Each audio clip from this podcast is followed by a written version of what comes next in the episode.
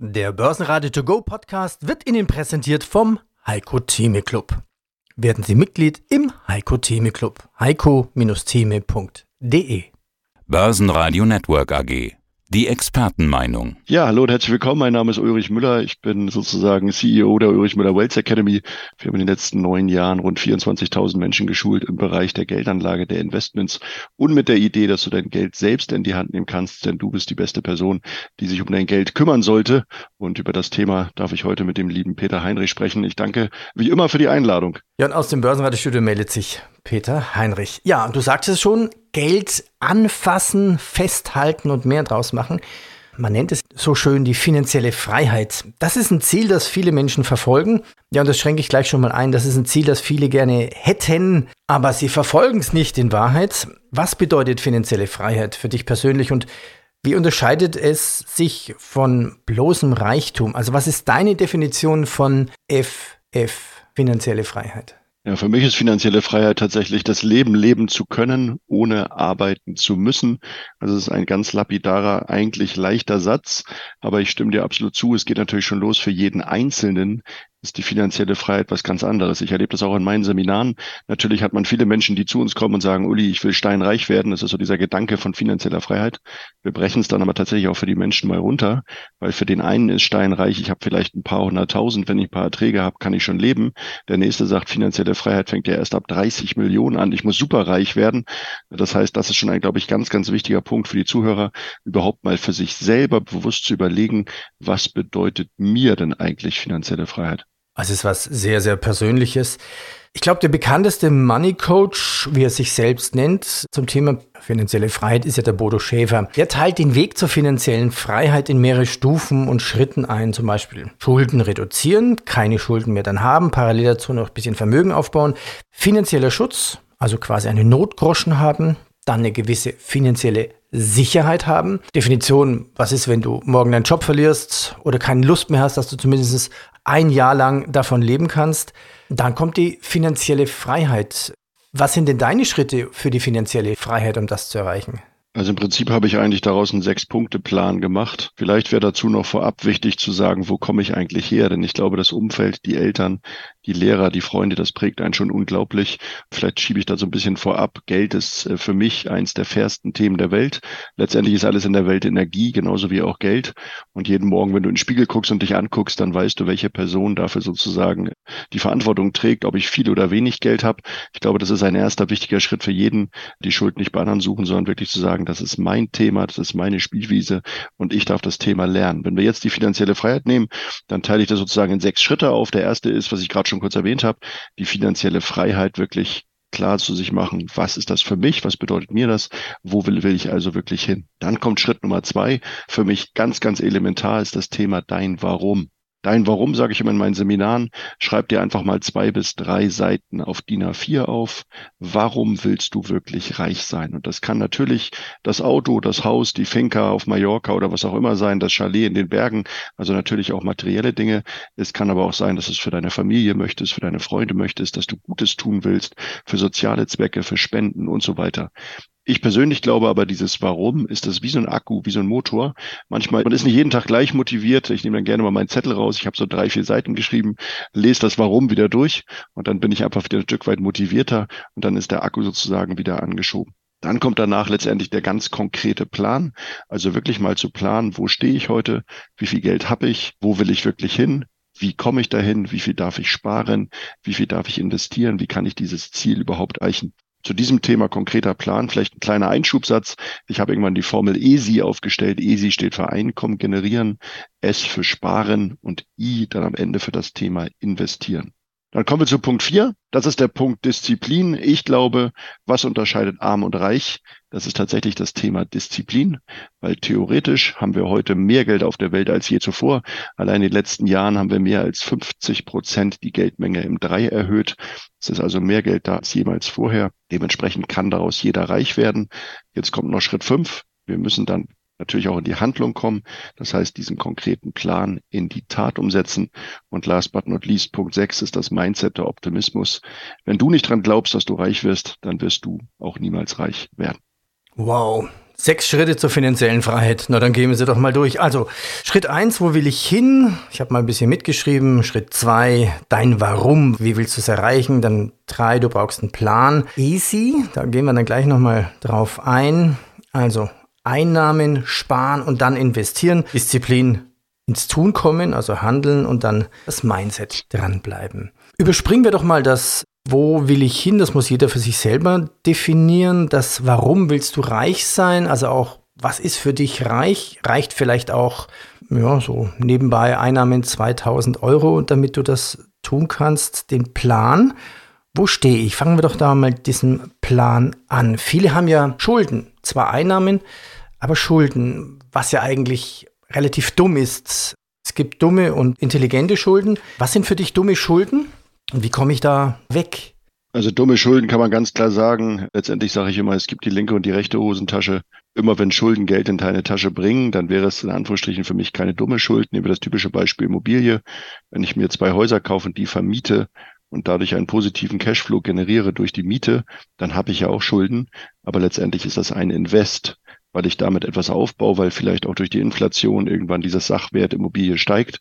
Dann gewinne ich auf der Seite des Hauses, weil der Wert steigt und ich gewinne, weil ich einen gewissen Cashflow habe, am besten natürlich positiv nach Kredit und Zinsen, dann ist das eine Schuld, wo ich sage, da kann man mit umgehen, dann ist das in Ordnung.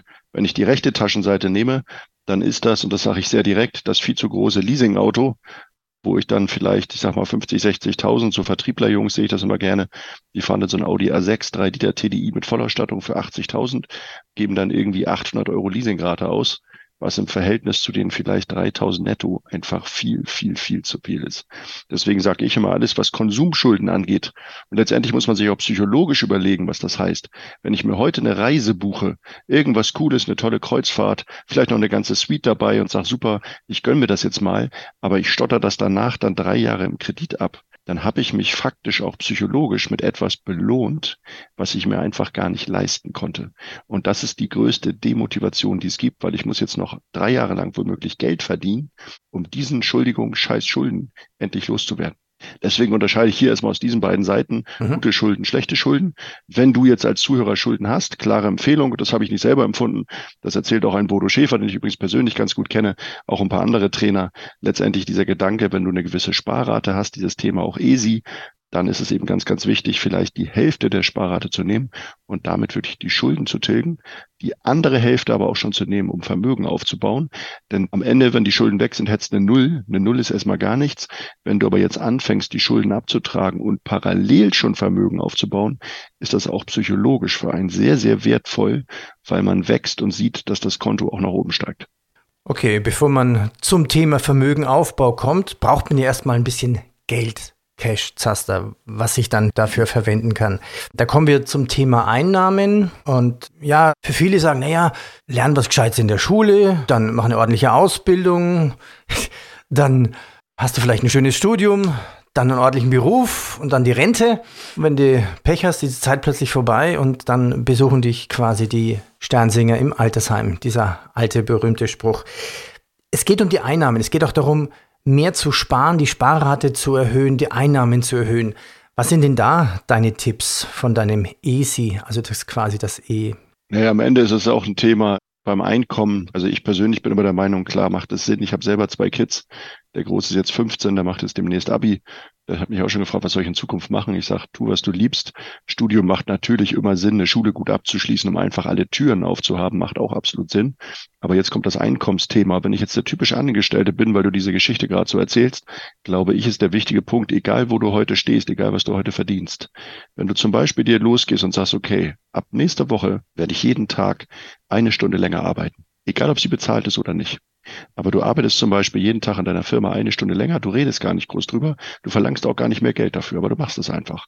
Vielleicht bringst du ein, zwei Dinge in deinem Unternehmen ein. Du sagst, Mensch, da sind Schwächen, da sind Themen, sind dir aufgefallen, könnte man mal drüber nachdenken. Man könnte vielleicht auch sagen, ich übernehme vielleicht für gewisse Themen mehr Verantwortung. Ich bringe mir vielleicht gewisse Fähigkeiten bei. Ich besuche ein, zwei Seminare, plötzlich bin ich im Vertrieb ein bisschen besser. Ich stifte also letztendlich dem Chef einen Mehrwert. Und dieses ganze Spiel empfehle ich immer so. Ich würde sogar am Anfang das einfach so machen, noch gar kein Geld, mehr Geld fordern. Aber nach ein, zwei, drei Monaten, wenn da vielleicht auch schon die ersten Kollegen über das Thema sprechen, dann würde ich mal zum Chef hingehen und sagen, Mensch, vielleicht ist ihm was aufgefallen an mir. Lass uns mal drüber sprechen. Das Thema Gehalt ist ja ein wichtiges Thema, gerade auch in Zeiten der Inflation. Geht ja nicht darum, dass ich mehr will, aber dass ich vielleicht mehr verdiene. Und dann habe ich vielleicht die Skills dahinter, warum ich mehr verdiene. Und dann erzähle ich das dem Chef. Jetzt wird er irgendeine Reaktion treffen.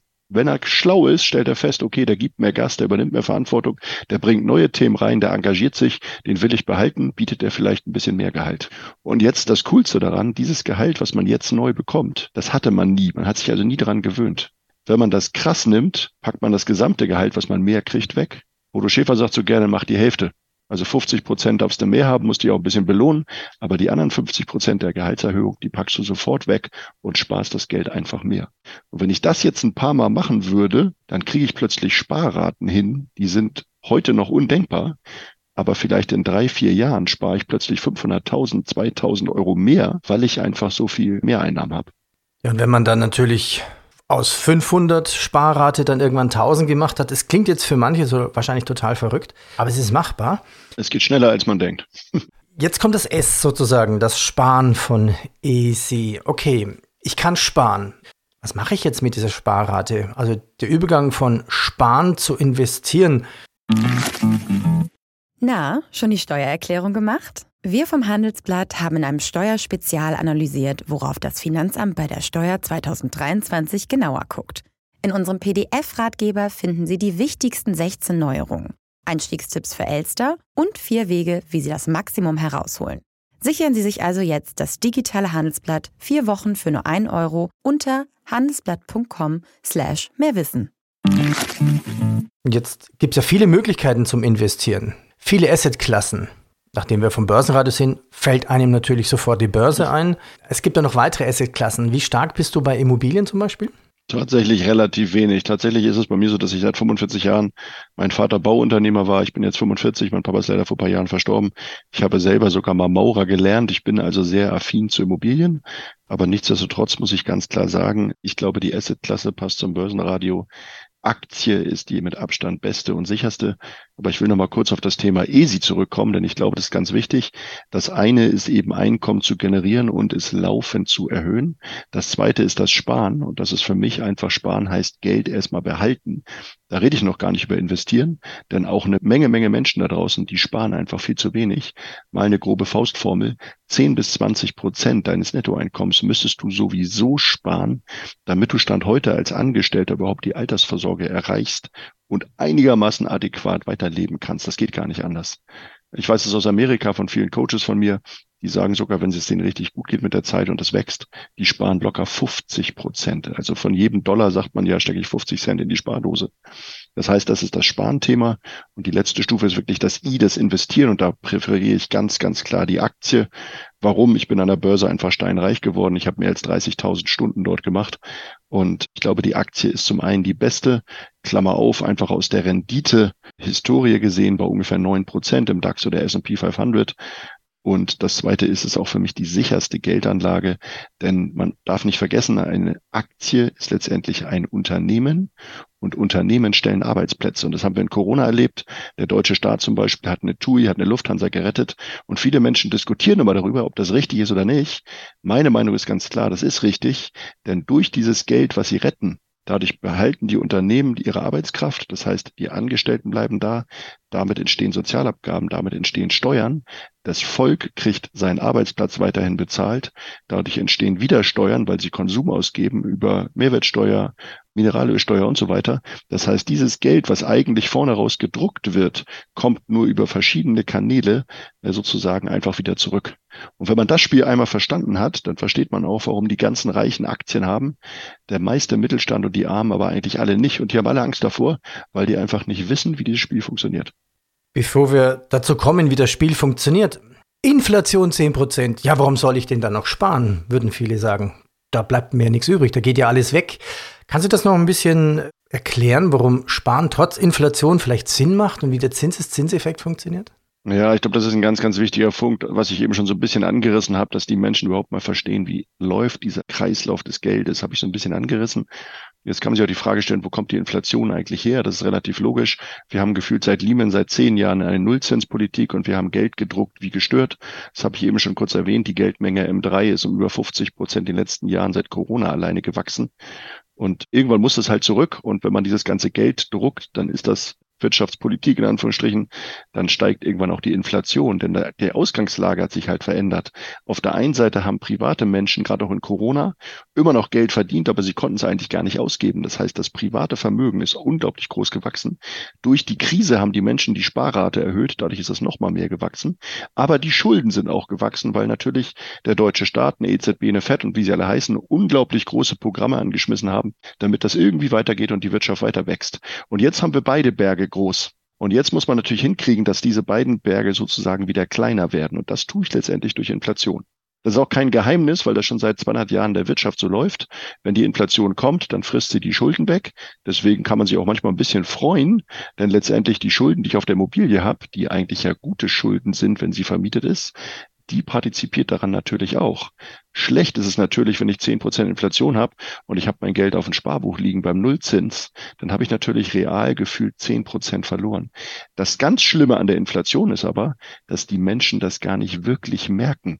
Denn du hast ein Konto mit 100.000 und ein Jahr später liegen da immer noch 100.000. Das heißt, man sieht es gar nicht, aber natürlich merkt man es vielleicht im Edeka beim Einkaufen. Und das ist diese krasse Geschichte. Aber deswegen musst du es einfach schaffen. Und da möchte ich einfach den Menschen auch die Angst nehmen. Natürlich haben wir jetzt mal kurzfristig zehn Prozent gehabt. Jetzt sind wir eher bei fünf bis vier. Wenn wir uns die Wirtschaft angucken, wo wir heute stehen, wo die Zinsen hin erhöht wurden, dann kann man davon ausgehen, dass wir Ende des Jahres wahrscheinlich schon wieder bei einer Inflation von drei sein werden. Ich glaube sogar im nächsten Jahr, erstes, zweites Quartal, werden die Zinsen wieder gesenkt werden müssen, weil die Wirtschaft deutlich stockt. Und dann geht das Spiel weiter. Aber diese Frage Inflation, genauso wie Wirtschaft, ist eine Wellenbewegung. Mal ist es oben, mal ist es unten. Du brauchst einfach langfristig ein vernünftiges Investment mit einer Rendite, wo ich sage acht bis zehn Prozent, damit du überhaupt die Rentenlücke deckst. Und deswegen darf man davor keine Angst haben. In guten Jahren, wo wir lange Jahre jetzt keine Inflation hatten, war das an der Börse ganz, ganz toll. Jetzt hat man es vielleicht in diesem Jahr mit einer ganz hohen Inflation vielleicht gerade mal nur ausgeglichen, aber man hat es zumindest erhalten und die Zeiten werden auf jeden Fall auch wieder besser. So, also der Weg zur finanziellen Freiheit. Einnahmen erhöhen, Sparrate erhöhen. Kommen wir jetzt zum Investieren. Das klingt jetzt so einfach. Naja, 8% an der Börse erzielen. Was ist denn der sicherste Weg einfach für die finanzielle Freiheit? Fonds sparen? Welche Fonds soll ich denn da nehmen? Da gibt es ja auch 5, 6, 7, 7.000, die ich da auswählen soll. Ein ETF hört man vielerorts oder eine Intel kaufen oder eine BASF. Also die Möglichkeiten sind ja vielfältig. Und ich kann ja auch, und das ist die große German Angst, viel Geld an der Börse verlieren. Dein Hobby ist es, deine Freunde und Familie so richtig zuzutexten? Dann hat Simon Mobile, der Mobilfunkanbieter von Waschbär Simon, den perfekten Mobilfunkvertrag für dich. Denn Simon Mobile bietet satte 12 GB schon ab 8,99 Euro im Monat. Und wenn es ein bisschen mehr sein darf, entscheide dich doch einfach für 17 oder 27 GB im Monat. Egal was du wählst, du kannst dich jeden Monat flexibel neu entscheiden und bekommst zum Start nur für kurze Zeit nochmal ein 100 GB Geschenk obendrauf. Kündigen oder einfach mal eine Pause einlegen geht bei Simon Mobile ebenfalls monatlich ganz flexibel. Und das ist noch nicht alles. Gibst du auf simonmobile.de oder in der App den Code Podcast5 beim Vertragsabschluss ein, gibt es nochmal jeden Monat 5 GB zusätzlich on top. Nochmal der Code Podcast5 die 5 als Zahl geschrieben. Das Angebot ist nur bis zum 5. Juni 2024 gültig, also worauf wartest du? Alle weiteren Infos gibt's auf simmern.link/podcast. Absolut. Also ich glaube, wenn wir den allerersten Schritt nehmen, muss man sich überlegen, ob man eher der aktive Typ ist oder der passive Typ. Das heißt, will ich das selber lernen und mich um mein Geld kümmern oder will ich es in Anführungsstrichen jemand geben, Richtung Fonds, Richtung ETF? Jetzt können wir das ganz kurz abreißen. Der Fonds hat immer den Gedanken, der wird gemanagt vom Fondsmanager, wird über die BaFin reguliert und geschützt, dass da nichts passieren kann. Trotzdem muss man sagen, nur in etwa fünf Prozent der Fonds schlagen überhaupt den Index. Das heißt, 95 Prozent wären schlechter, wenn man einfach nur dusselig einen DAX ETF kauft und sagt, ich spare damit. Nehmen wir den ETF, wie sind die entstanden? Letztendlich aus genau der gleichen Idee. Fonds natürlich durch den Manager gewisse Kosten. Schlaue Menschen haben gesagt, nö, wir bilden den Index nach, wir machen ETF, dann habe ich nur noch vielleicht 0,2 Prozent Kosten und dementsprechend ist das Ganze besser. Glaube ich persönlich auch, allerdings mit einer Einschränkung, wenn du einen ETFs auf zum Beispiel auf den S&P 500 kaufst, das sind rund 500 Unternehmen, dann kaufst du zwar auch, ich sag mal 100 richtig gute, aber auch 400, wo ich persönlich sage, die würde ich niemals kaufen. Jetzt kommt der dritte Step. Das ist wirklich die aktive Seite, ist zu lernen, was wir zum Beispiel auch über unsere Seminare tun, dass wir Menschen wirklich beibringen, wie läuft die Blaupause eines Investors? Welche genauen Schritte musst du tun? Das werden wir heute in dem Interview leider nicht alles schaffen, aber vielleicht machen wir es irgendwann nochmal anders. Und da kann man diese Blaupause den Menschen auch erklären. Und ich glaube, das gibt die drei Punkte an der Börse, die wichtig sind. Der erste Punkt ist die Laufzeit. Viele Menschen gehen an die Börse mit einer Laufzeit, die ist einfach Quatsch. Wir sprachen eben auch schon über Notgroschen und so weiter. Es gehört einfach kein Geld an die Börse, was ich morgen brauche. Und wenn ich Aktien kaufe, dann sagt man ja schon gesetzgebermäßig, sieben bis zehn Jahre solltest du haben. Der zweite große Punkt, und damit scheitert so gut wie jeder, ist die richtige Strategie.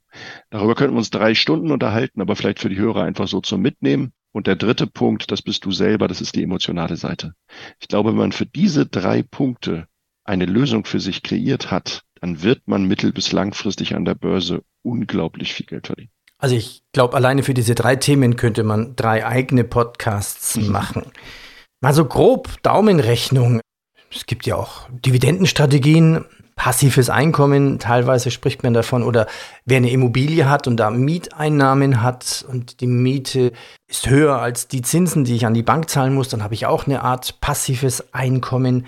Wie lang im Schnitt kann man denn wirklich ja, brauchen, bis man eine finanzielle Freiheit erreicht hat?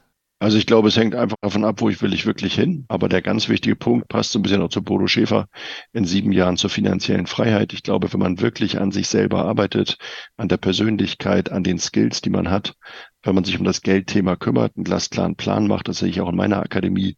Die gibt es jetzt seit neun Jahren wir haben mittlerweile, weiß ich gar nicht, vier, würde ich schätzen, vier bis 500 Leute, die teilweise wirklich mit kleinen Depots angefangen haben, die heute wirklich komplett finanziell frei sind in ihrer Welt mit ihrem Ziel.